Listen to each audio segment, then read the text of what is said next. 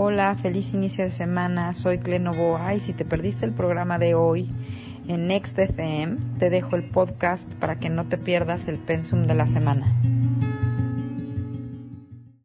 Y como no sabemos qué sigue ni cómo terminará, inventamos la sección comodín, el gallito inglés. Como todos los lunes, hoy tenemos a nuestra buena amiga Clementina Novoa en el podcast de El Boy y Cleno Boa estrellándonos en Next FM hoy lunes 31 de julio. ¿Cómo estás, Clementina? Hola, hola a todos. Muy feliz de estar aquí. Muy feliz como todos los lunes. Estamos en el último día del mes. Sí, ya se nos fue la mitad del año prácticamente. Ya, ya estamos empezando el año número, el mes número eh, 8 y además lo estamos iniciando mañana es primero de agosto y se inaugura el mes de agosto con una hermosísima, súper potente luna llena. Que acuérdense que ya las lunas llenas ahorita están siendo en perigeo, es decir, muy cerca del planeta, entonces se ven enormes.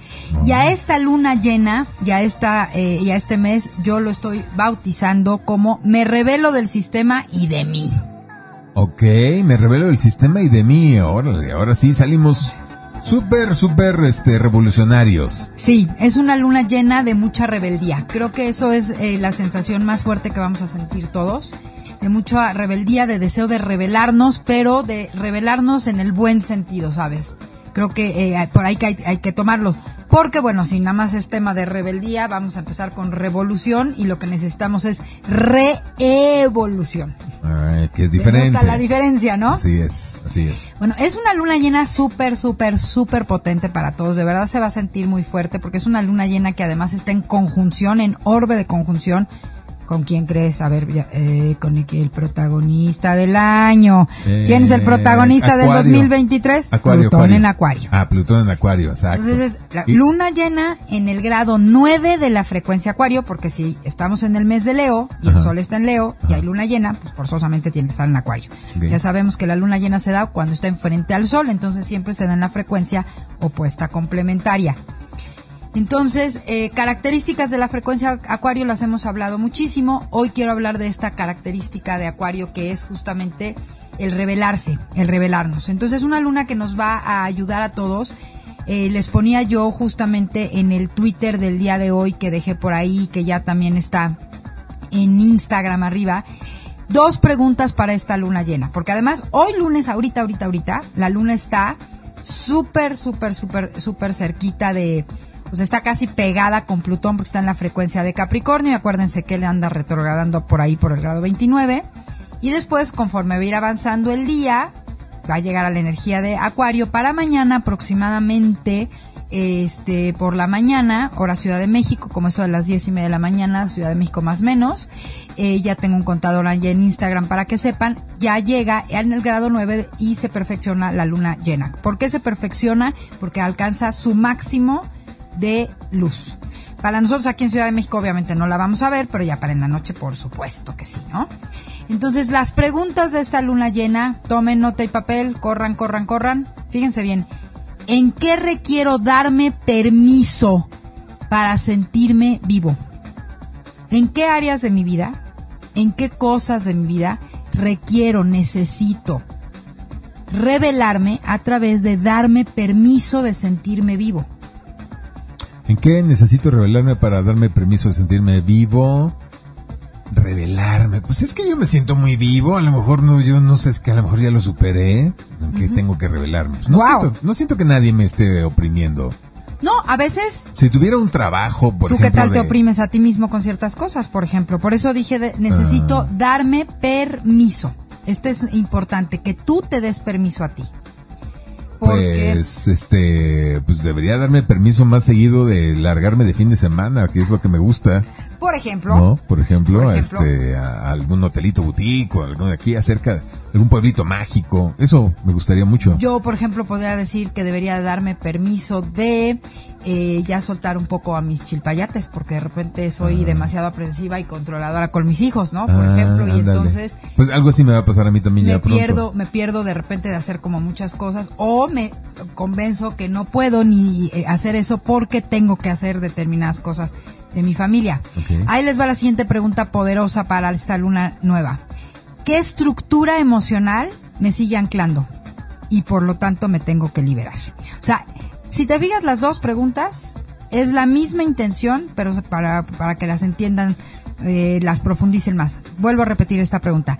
¿Qué estructura emocional me ancla?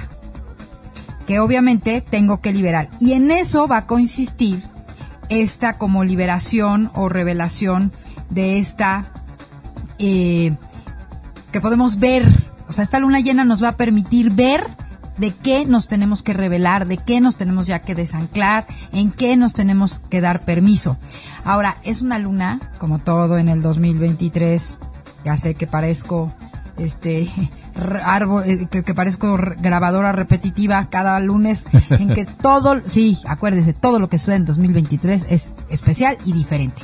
Entonces, es una luna muy intensa porque además tiene una composición, o sea, llega esta luna llena en medio de un bueno no, no hay plática hay hay, conferencia hay, hay mesa de hay mesa de diálogo en el cosmos hay muchísimos muchísimos este frecuencias trabajando al mismo tiempo esta luna de entrada forma una cuadratura en T está el sol en Leo está la luna en, en, Acuario y el planeta Júpiter de la expansión en Tauro. Entonces, otra vez, nuevamente, como todos los meses, se forma una cuadratura en T. Pero no es lo mismo que pase la luna por ahí y haga una cuadraturita así de ida, ¿sabes? A que está haciendo una cuadratura estando llena. O sea, es una luna llena que se va a sentir casi casi como eclipse.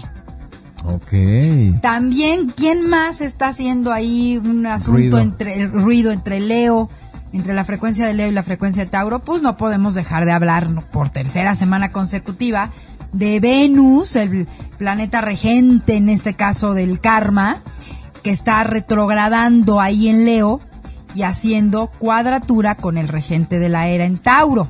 Entonces, revolución, revolución, revolución. Les estoy sustentando toda la este todo el diálogo arriba en el, en el cielo de por qué podemos ver en todos lados, de algún, todo mundo, más, mándenos algún mensaje por Twitter o por WhatsApp a los del grupo de los Nexers, de en qué están sintiendo este proceso o cómo han visto, porque puede ser que lo estén viendo en ustedes, que lo estén viendo en el vecino, en el hermano, algo en el trabajo, pero de alguna forma se están revelando cosas se están revelando personas, nos estamos revelando todos, por eso el título a la semana, me revelo ante el sistema y ante mí, porque inclusive para poderme revelar con el sistema, me tengo que revelar a mí. ¿Cómo me revelo a mí? Pues a través, por ejemplo, de aceptar cuáles son mis miedos al cambio, qué cambios me generan muchísimo, pero muchísimo ruido, ¿no? Este, y revelarme a ese miedo, atreverme. ¿Cómo me revelo cuando me atrevo? me atrevo desde a verlo, me, me, atrevo a hablarlo, me atrevo a pedir ayuda en un coach, en una terapia o en una plática con un amigo, me atrevo a moverme del lugar. Esa energía sigue la mata dando. Acuérdense que yo les dije que el verano era la cúspide de eso y vamos rumbo al último eclipse a finales de octubre. Todavía, aunque ya está en los nodos del karma y del dharma en, otro, en otras frecuencias, falta un eclipse en la frecuencia de Tauro, que es, es el que va a acabar de cerrar y de remachar. Entonces. ¿Este para cuándo va a ser, más o menos? Eh, el eclipse en Tauro va a ser para los últimos, me parece que es el 2021, no tengo la fecha exacta, ahorita la busco, pero es 2021 de eh, octubre. Ok. Ahora, temas, ¿cómo veo dónde me puedo este, identificar? Ahí les van los temas de esta luna. Finales súper marcados. No sé si han visto, por ejemplo, a los que les gusta el chismerío el chismerío de artistas y ese tipo de cosas. Hay un montón de parejas de la farándula en todos lados eh, que están, pero tronando, así, como ejotes. Sí. Gente mandando cartas, ya diciendo que se separaron. Pero ojito, ¿eh? Acuérdense que cuando hablamos de relaciones, no nada más son las relaciones románticas o de pareja. También está habiendo un montón como de escandalitos y cosas así de relaciones eh, de socios, relaciones laborales. Eh, simplemente volvemos a mencionar el ejemplo de las huelgas que está habiendo en, en, en Hollywood y todo eso, ¿no? Así es. Donde, porque eh, Venus, o porque está sucediendo todo esto en este, en este proceso de la retrogradación de Venus, va a haber rene- renegociaciones. Fíjense bien, no estoy hablando que, ay, ya troné, tuve, terminé con mi novio, terminé con esto, ya fue para el final. Este, ah, pero hoy Clementina me está diciendo que probablemente me va a volver a buscar o que probablemente vamos a renegociar, no necesariamente para que regresen. O sea, está viendo finales muy marcados y cierres de ciclo muy marcados, porque a veces puede haber finales, pero no cierres de ciclo. ¿Estás de acuerdo? Ok. Entonces tenemos que distinguir. Ese es uno de los temas muy fuertes de esta luna. Eh, una sensación de hartazgo de nuestras, de nuestras actitudes tóxicas. Como que todo mundo en lo individual vas a decir, ay, estoy harta, no sé, por ejemplo, de este, de no comer bien, o ya estoy harta de decir que voy a dejar de fumar y de no hacerlo, ya estoy harta de estar de perezosa y de no hacer ejercicio, ya estoy harta de estar de metiche, de criticona, de víbora. O sea, vamos a tener como esta sensación muy pesada, gracias a Dios y espero que les pase a todos, que sientan este hartazgo, eso sí se los deseo con todo mi corazón, que sientan ese hartazgo por actitudes y hábitos tóxicos. Deseo de cambiar de ritmo, vamos a tam- también está un deseo de, cambio de ritmo de, nuestra vida. Y va a empezar, vamos a empezar a ver muchas noticias de gente cuestionando si el ritmo de vida que lleva, y, y esto se los dejo a ustedes aquí, un highlight. También esta eh, frecuencia nos va a servir 15 días para observ- observar y poner en tela de juicio si el ritmo de vida que yo llevo en mi vida, al que yo me someto, está siendo realmente remunerado y me deja ganancias. Y no nomás económicas, ¿eh? ¿Qué tipo de gan- si me está generando ganancias o pérdidas? Y entonces hacer un alto y cambiar el ritmo. Priorizar de manera diferente, porque creo que de repente vamos como marranito en tobogán y no nos damos cuenta que, está, que tenemos mucha pérdida, sea, un desperdicio enorme de energía en función de las cosas a las que estoy eligiendo ponerle atención.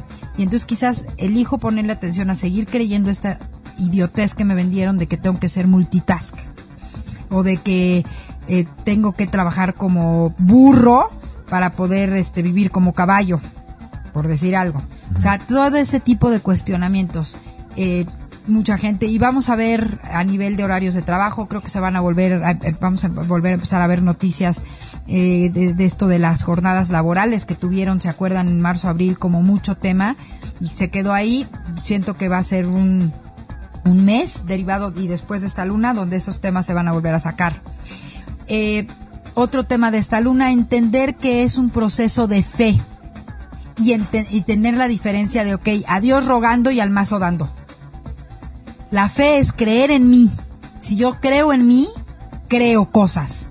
No de que creo en el curita o que creo en este en el santito, no. La fe tiene, aquí vamos a empezar ya a trabajar muy fuerte con este proceso de darnos cuenta que fe es igual a creer en mí. Y si yo no creo en mí, pues se lo lleva Sí, todo sí, el payaso. Creer que somos creadores Exacto. poderosos de nuestra realidad. Y entonces hay que actuar en consecuencia. Por eso digo, el buen dicho de adiós rogando y al mazo dando. Así es. Eh, también excelente tiempo para romper este hábitos tóxicos. Fíjense bien, la frecuencia de Acuario rige todas las conexiones neurológicas. La frecuencia de Acuario rige la neuroplasticidad. Entonces, eh, también cuando tenemos energía tan potente de Acuario es un tiempo perfecto para cambio de hábitos. Hagan de cuenta. Este, me paro todos los días a las 7 de la mañana, pues ahora me voy a parar, no sé, a las 7.15 y me, de- me levanto por el lado derecho de la cama, pues ahora lo cambio para el lado izquierdo. Es hasta ejercicio cerebral. No nos va a costar trabajo y entonces podemos, es un buen tiempo para implementar hábitos nuevos sin que nos cueste, eh, sino que nos cueste trabajo. Ok. Ahora, eh, es una, en un mes ya pasando, ya ok, inauguramos con luna llena el mes de agosto. Eh, entonces, agosto va a ser un mes donde me parece que vamos a ver, voy, los conatos más eh, contundentes de intentos de cambio o de cambios ya consumados. Creo que agosto va a ser un mes muy reevolucionario. Más todavía, más. Sí. Ay, pues ya, A un mes nivel descansado, político. ¿no? Un mes descansadito ya, por favor. No, bueno, cómo, cómo lo trabaje cada quien de forma individual, creo que ya es diferente, pero aquí tomando en cuenta de lo que nos estamos, de, de donde, de donde veníamos un poco, siento que va a ser un mes más de, tra- de mucha observación y trabajo colectivo. Yo los, les sugeriría a todos que eh, no se olviden, no se olviden de verdad de que cada quien va creando su realidad, de cómo yo elijo recibir el- los estímulos y la información de fuera. Mira, por ejemplo, cosas programadas para este mes de agosto que se han venido hablando muchísimo. Por fin llegamos al mes de esta famosa cumbre fuertísima que tienen cacareando y cacareando y cacareando este el otro bando en el planeta. La Ah. famosa cumbre de los BRICS, Ah. donde además cada vez hay más este run run y run run y ya en medios de comunicación además cada vez más comunes, donde están hablando que en esa cumbre ya desmintieron este rollo de que en esa cumbre del BRICS van a sacar su- la supuesta moneda digital única de los BRICS, eso ya lo desmintieron. BRICS son los países Brasil, Rusia, India, eh, Sudáfrica. Sudáfrica y China. Se supone que están unidos en un bloque, nuevo bloque económico para plantarle cara a Estados Unidos y a Europa. Sin embargo, este bloque pues tiene ya varios años en que se está conformando, que sí, que no, que caiga un chaparrón y hasta el momento no se había visto claro, aunque sí, ya recientemente ya hubo algunas notas que ya por fin están eh, manifestando al público mainstream la formación de este bloque, de estos países. Derivado de la guerra, eh, derivado de la guerra de Ucrania, creo que es cuando y de todas las este todo este proceso económico que bueno, ya no hay quien diga que fue una idiotez. Este que, que hicieron contra Rusia, creo que, que picaron al oso y el oso se puso tres metros más grande de lo que se veía, ¿no? y a raíz de eso fue que los BRICS empezaron como a ser como mucho más fuertes. Pero mira, por ejemplo, noticias importantes ahorita ya entrando, ya salió, ya, ya, ya es un hecho que sale el rublo digital El rublo digital. y se le adelantó al euro además. Y, al, y al dólar. Este es un dato importante porque to- muchos países están hablando de sacar su moneda digital. Pero sí es un dato curioso e importante de poderío llamando, ya saben, este a ver quién echa el ladrido más fuerte, que eh, eh, haya, haya sido el rublo digital el que saliera primero, ¿no? Y en vísperas de esto. Entonces, este tipo de noticias, creo que se van, creo que agosto va- vamos a tener esta, ya la, la, la cúspide de la, esta conflagración entre todo lo que tiene que ver con la, fre- la frecuencia Tauro, que es sistema monetario, la frecuencia Acuario, que es todo lo que tiene que ver con tecnología, Internet, lo nuevo, lo diferente, inteligencia artificial, todo esto. Eh, y obviamente pues cacareado y, y cacareando un nuevo poder, Leo. Órale, o sea, ahora sí ya, ya, ya, ya, se suelta todo el poder acuario. Ahora sí. Eh, Pues en general me, me Bueno, que, que Acuario se había ido, eh, Plutón se había ido de Acuario un ratito y va a regresar ¿cuándo? en enero. En enero regresa. Pero, o sea, olvídense, sigue estando en Acuario, o sea, está en el grado 29 de Capricornio. O sea, bye. Eh, o sea, no crean que porque cambió, sí, totalmente. Totalmente. Además, esas frecuencias comparten al planeta regente, entonces por eso no estamos sintiendo diferencia. Casi, casi podría yo decir que Plutón llegó a patear. Ay, ya estando, ya estando en Acuario, dijo, ay, me faltó tirarle tres, tres patas a este, a la escalera, se regresó a patearle las patas a la escalera y ya, ¿sabes? O sea que políticamente este mes va a venir con muchas convulsiones y también en la economía. Sí, creo que, creo fíjate que ya no las llamaría convulsiones. Yo creo que ya vamos a entrar a este proceso de eh, propuestas, eh, eh, propuestas ya mucho más este, contundentes, aceptación de muchas cosas que se han querido seguir ocultando. Hay mucha gente en muchos escenarios, ayer te comentaba, que me encontré una declaración interesante, una noticia interesante, donde resulta que, por ejemplo, en Estados Unidos salió el Partido Demócrata diciendo que no va a haber elecciones primarias. O sea, como si estuvieran dando de facto que para el 2024 Biden vuelve a ser candidato. Y esto obviamente en respuesta al que se estaba anunciando o que quería salir para candidato del Partido Demócrata, que es Robert. Robert Kennedy, Kennedy Jr., Jr., que es sobrino del presidente asesinado John F. Kennedy. Pero ¿qué ha hecho Robert Kennedy Jr.? Y esto lo pongo como ejemplo para eh, poder ilustrar de los momentos. O sea, Robert Kennedy Jr., demócrata, se le ha pasado en los escenarios atacando a todas las farmacéuticas, a la FDA, eh, es el político que más pugnó y habló en contra de lo del tema de la vacuna, de este, del, del, ya podemos decir nombres, del COVID-19. Sí, sí, sí. Y ha arrasado contra todo lo del tema de las vacunas y, y la industria farmacéutica diciendo que es, o sea, que es la parte más negra absolutamente todo.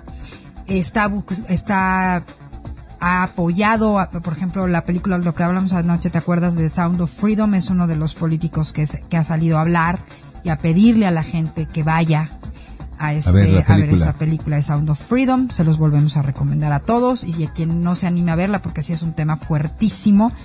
Eh, obviamente cacarear, cacarear, compartir la información lo más que se pueda. En agosto se va a estrenar en México, el 30 de agosto. Hay que averiguar a ver en qué cine, no sé. Pues en todos. Sí, sí, sí, viene fuerte. Ahora sí, ya, ya, ya no lo pueden parar. Sí, creo que Viene ya muy no. fuerte. Viene muy, y ha hablado obviamente, o sea, entonces ya lo vetaron del Partido Demócrata. Está Robert- vetado Robert Tota- Kennedy pues, Jr. ¿Cómo te suena la noticia que salgan diciendo Pues que, es que- no va a haber elecciones primarias? Claro. O sea, nadie del Partido Claro. Demócrata que le Claro, interese ser candidato. Lo- este, Lo que pasa es que... eh, ya es- dijeron que no. eh, Al sistema no le gusta nada el discurso de Robert Kennedy Jr.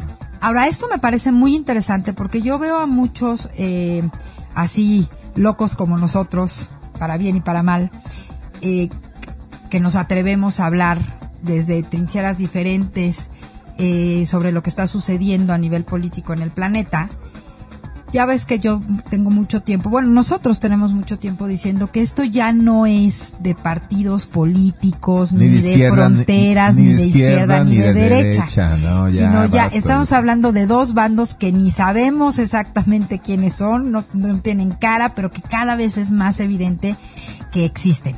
Y se estás a- están dando con todo, con hasta todo. con la cubeta. y que están en todo, que están metidos en los partidos políticos, que están metidos en, o sea, hay de personas de este bando en los eh, en el Partido Demócrata como en el Republicano, como aquí en todos los nuestros, hay gente, o sea, vamos, ¿cómo, cómo los vamos a bautizar nosotros? Porque hay quien les dice el, el- el- lo- eh, que los sombreros blancos y el deep state, los buenos y los malos, este, ya sabes, nosotros cómo les vamos a decir, Pues... siendo neutrales. Ay, pues estos dos bandos...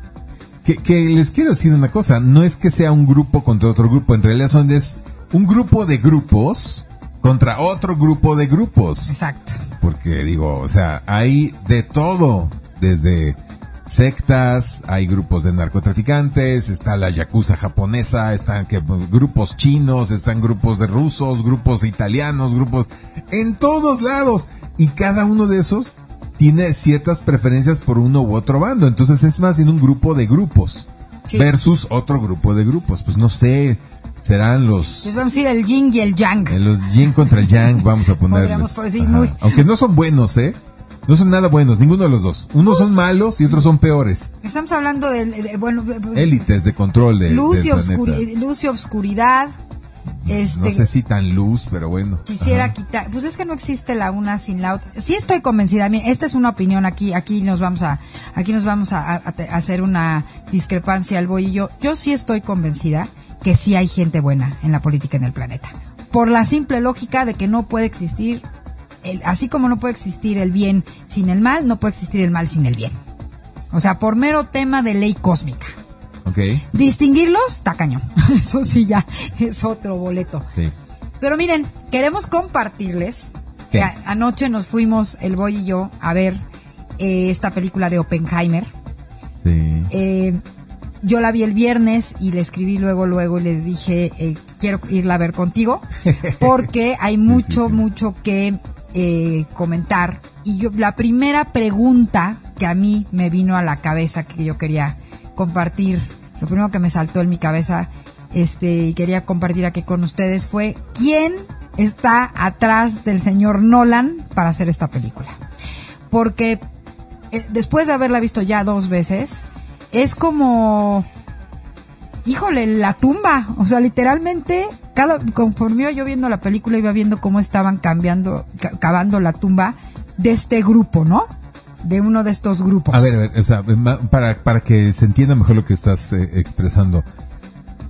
En Oppenheimer se ve cómo un grupo político en Estados Unidos desarrolla la, la bomba atómica y la utiliza a pesar de que ya no había necesidad, porque Alemania ya se había rendido y los japoneses pues estaban a punto, estaban débiles. Entonces no había necesidad y sin embargo en la película muestra cómo pues unos psicópatas mueven los hilos sutilmente de científicos y de, de administrativos y de militares y todo para que se detonen esas bombas sobre la población de Japón en Hiroshima y Nagasaki. Y vienen los remordimientos del científico llamado eh, Robert, Robert J. Oppenheimer. Robert J. Oppenheimer que al principio pues piensa que tiene que desarrollar esta arma pues, para defender a su país, a su patria, etcétera. No, Pero- para detener a los alemanes, y- porque acuérdate que él era judío. Ajá, y detener a los alemanes. Entonces tenía ciertas motivaciones. Pero después de estallar la bomba en Hiroshima y Nagasaki, no estoy spoileando nada, eso pasa, todos lo sabemos. Todos lo sabemos. Vienen los remordimientos y sufre un ataque de esos mismos psicópatas que lo habían utilizado para que terminara su trabajo, que desarrolló exitosamente, pues sí, reventó la bomba nuclear, pero, pero después se van contra él. Es- entonces, este grupo de psicópatas es retratado en esta película. Totalmente. O sea, está, está expuesto, evidenciado como estos psicópatas, así como eh, hicieron de la reputación de Oppenheimer, lo, lo llevaron de héroe a villano y, y, lo, y lo arrumbaron en la historia.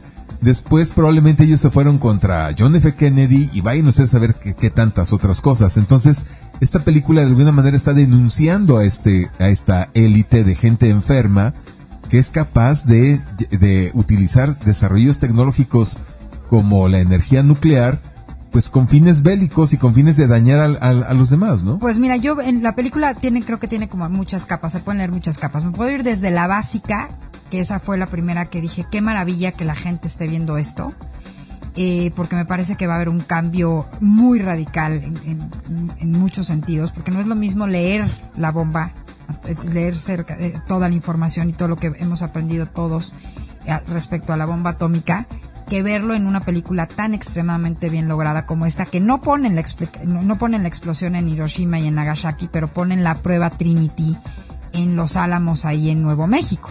Sí, no pusieron la explosión de Hiroshima y Nagasaki por respeto, ¿no? Yo Total. creo, a- no, no, a- no, a- no, y porque ya no es necesario, o sea, cómo lleva el ritmo de la película desde el inicio en que en que ves estas visiones que tiene el, Oppenheimer, este gran, este extraordinario físico norteamericano, de cómo veía él el proceso en el universo, este, cómo empieza a hablar de la física cuántica, o sea, está tan bien hecha la película y tan bien llevada que desde el principio empiezas a sentir esta sensación de como de pena, de, de, de remordimiento.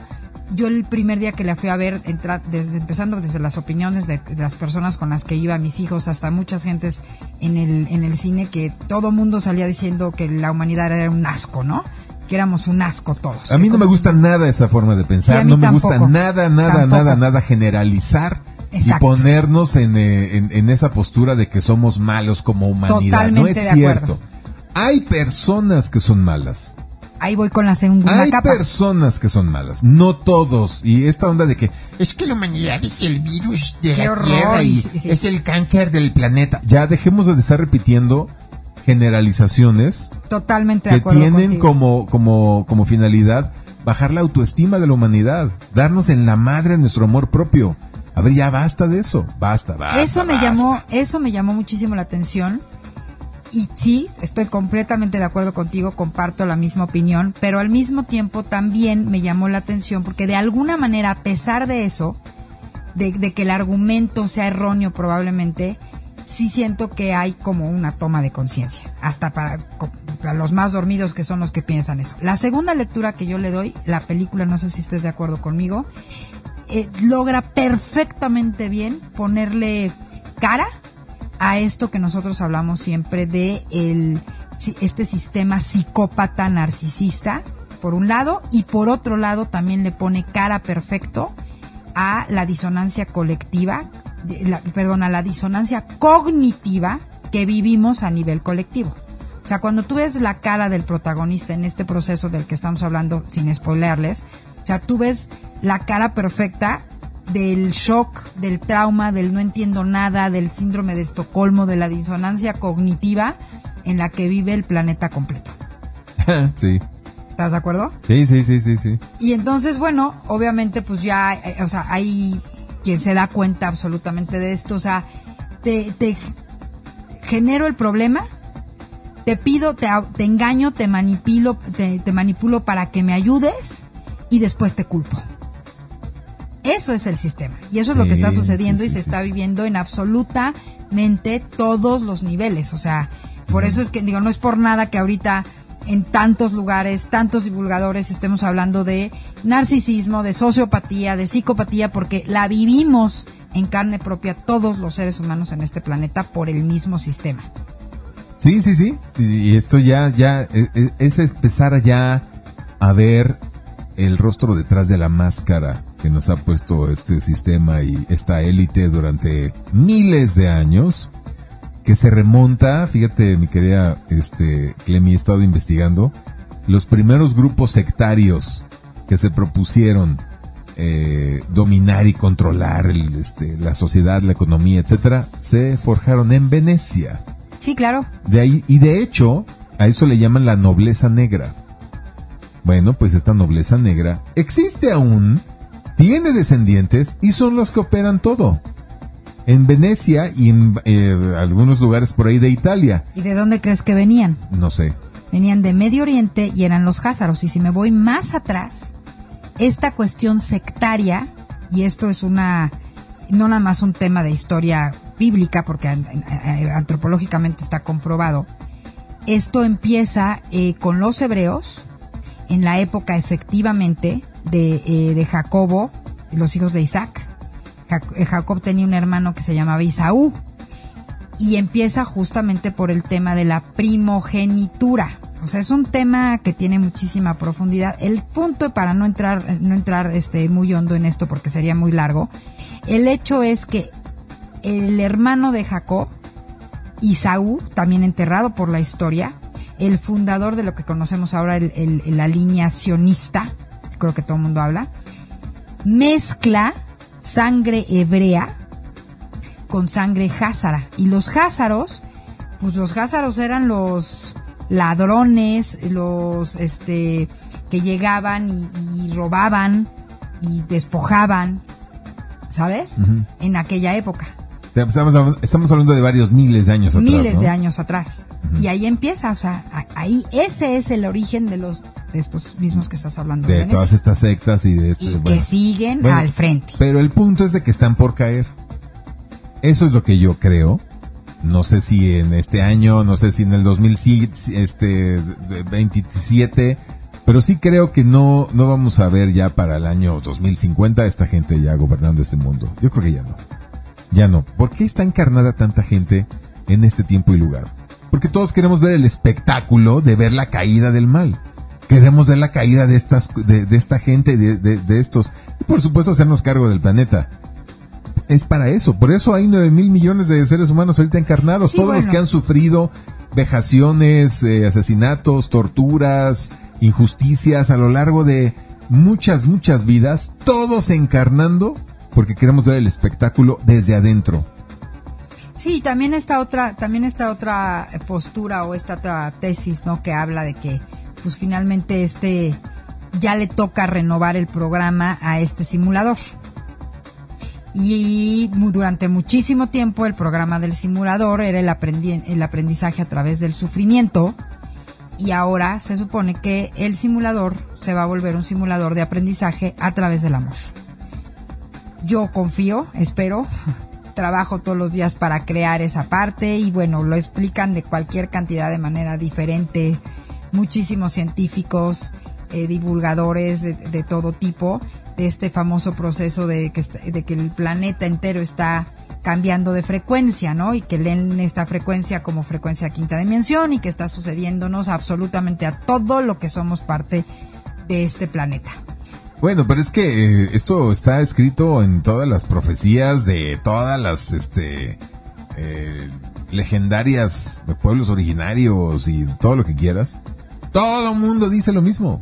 Ya este año, bueno, en este- estos tiempos que estamos viendo es cuando ya se acaba todo este ciclo maligno. Bueno, es que es, esta- es además medible y cuantificable, porque esto que llamamos de, que, de ciclo maligno, me voy a poner muy científica y muy pragmática, pues sí, porque se está terminando una noche galáctica, estamos en el amanecer galáctico, es un tema totalmente medible y cuantificable con la precesión de los equinoccios y el movimiento espirálico que hay en el universo, de que todo se mueve alrededor de todo. Nosotros, la luna se mueve alrededor de nosotros, nosotros nos movemos alrededor del sol, el sol se mueve alrededor de su sol central, y ahorita estamos en una parte de esa elipse, eh, eh, bajo el cinturón de fotones, estamos empezando 13.000 años de día, o sea, simplemente 13.000 años de luz. ¿Cómo se da lo del tema? Pues cuando, el- cuando nuestro Sol está muy alejado de su Sol central, es la noche galáctica, y cuando nuestro Sol empieza a acercarse a su Sol central, es el día galáctico, la luz y la oscuridad, que pues así está todo en el, así es todo en el universo, ¿no?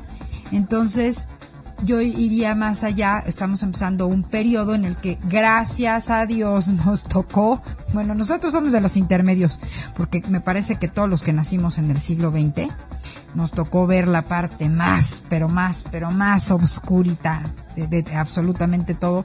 Fíjense, en astrología, cuando hablamos de grados, en cada fracción hay un el grado 29, porque cada fracción del elipse tiene 30 grados. ¿Estás de acuerdo? Cada, cada eh, constelación o cada frecuencia zodiacal tiene 30 grados.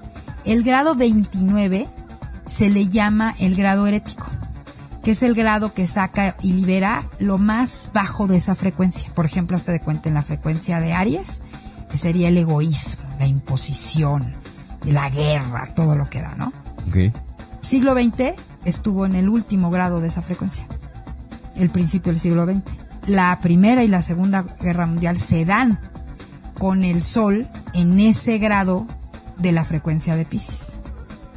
Y en 1948 entramos al grado 00, ya en la frecuencia de Acuario, porque acuérdense que el Sol se tarda 72 años en moverse un grado de los 360 de su elipse. ¿Ok? 74 años. 72. 72. años. 72. Por eso es que el día galáctico tiene una duración, estamos hablando de, de- de años terrestres, de 2000, eh, de, perdón, de 25.975 años, dicen unos, 26.000 años, dicen otros. Hay allí la variable entre las precesiones de los incas, los mayas y otras cuentas. Entonces vienen 26 mil años de luz. Tienen 13.000. El día Ah, galáctico 13,000. Ah, completo ya, ya, ya. tiene Es 26.000 años Entonces ya. vienen 13 mil años de luz. Exactamente. Ya, en paz. ¿Cuándo empieza el día galáctico? Empieza, fíjate qué bonito, con Acuario y siempre la noche galáctica, el atardecer es en, cuando estamos en la era de Leo. ¿Cuándo fue la última era de Leo? Está calculado que cuando se hicieron las, las pirámides y la esfinge de Gizeh. Ok.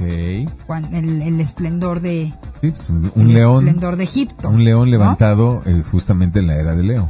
Y entonces ahí se supone que es cuando se mete el sol ya ya este cáncer ya empieza a ser noche galáctica no obviamente cuando cuando dicen que es lo más oscuro cuando ya va a amanecer eso equivaldría a la era de Pisces que terminó en el año de 1948 nosotros ahorita ya estamos ya estamos este el grado del 00 se recorrió entre 1948 y 2000 el final de 2020. ¿Se acuerdan aqu- aquella plática enorme que tuvimos cuando dijimos que Urano, perdón, per- que Júpiter, planeta de la expansión, Zeus y Saturno, Cronos, el, el dios del tiempo, entraron de la mano, cachete con cachete, pechito con pechito, al grado 1 de la frecuencia de Acuario.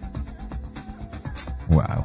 Entonces todo es matemáticas. Cuando todo es medible y todo es cuantificable, como decía mi como dice maestra María Pineda, si está ocurriendo en el periódico y en las noticias y en mi vida es porque está pasando en el cielo y ahí es donde tengo que voltear a ver esa frecuencia porque ahí es donde puedo cambiar. Eso es lo interesante. La rueda zodiacal, la rueda de destino, señores, no está para que la aguantemos, está para que la conozcamos y la cambiemos. porque toda frecuencia es modificable y lo único que tenemos que hacer es elegir poner atención en algo diferente. ¿Y en qué eliges poner atención tú hoy? ¿En tu corazón o en tu ego? Es decir, en el amor por ti mismo y por los demás o en mi necesidad de seguir viviendo a través del drama. Wow, me encantó eso. Eso es el remate que estábamos esperando. Muy bien, mi querida Clementina, perfecto. Pues ya saben las redes sociales de Clementina para que se hagan su cuarta, su carta natal, las cuales son. Pues nos vemos de entrada. El, eh, subimos a las 7 de la noche el podcast a arroba cle-novoa en Instagram y arroba coach Luis Robert, arroba coach Luis Robert, ahí estoy también para atenderles a ahí sus mercedes. en los stories y en el y este y en el feed se sube el post con el link directo a, que puedan ustedes eh, escuchar este programa para los que no lo escucharon completo, que no quiera volver a repetir y que lo quiera compartir este podcast de conciencia que hacemos todos los lunes.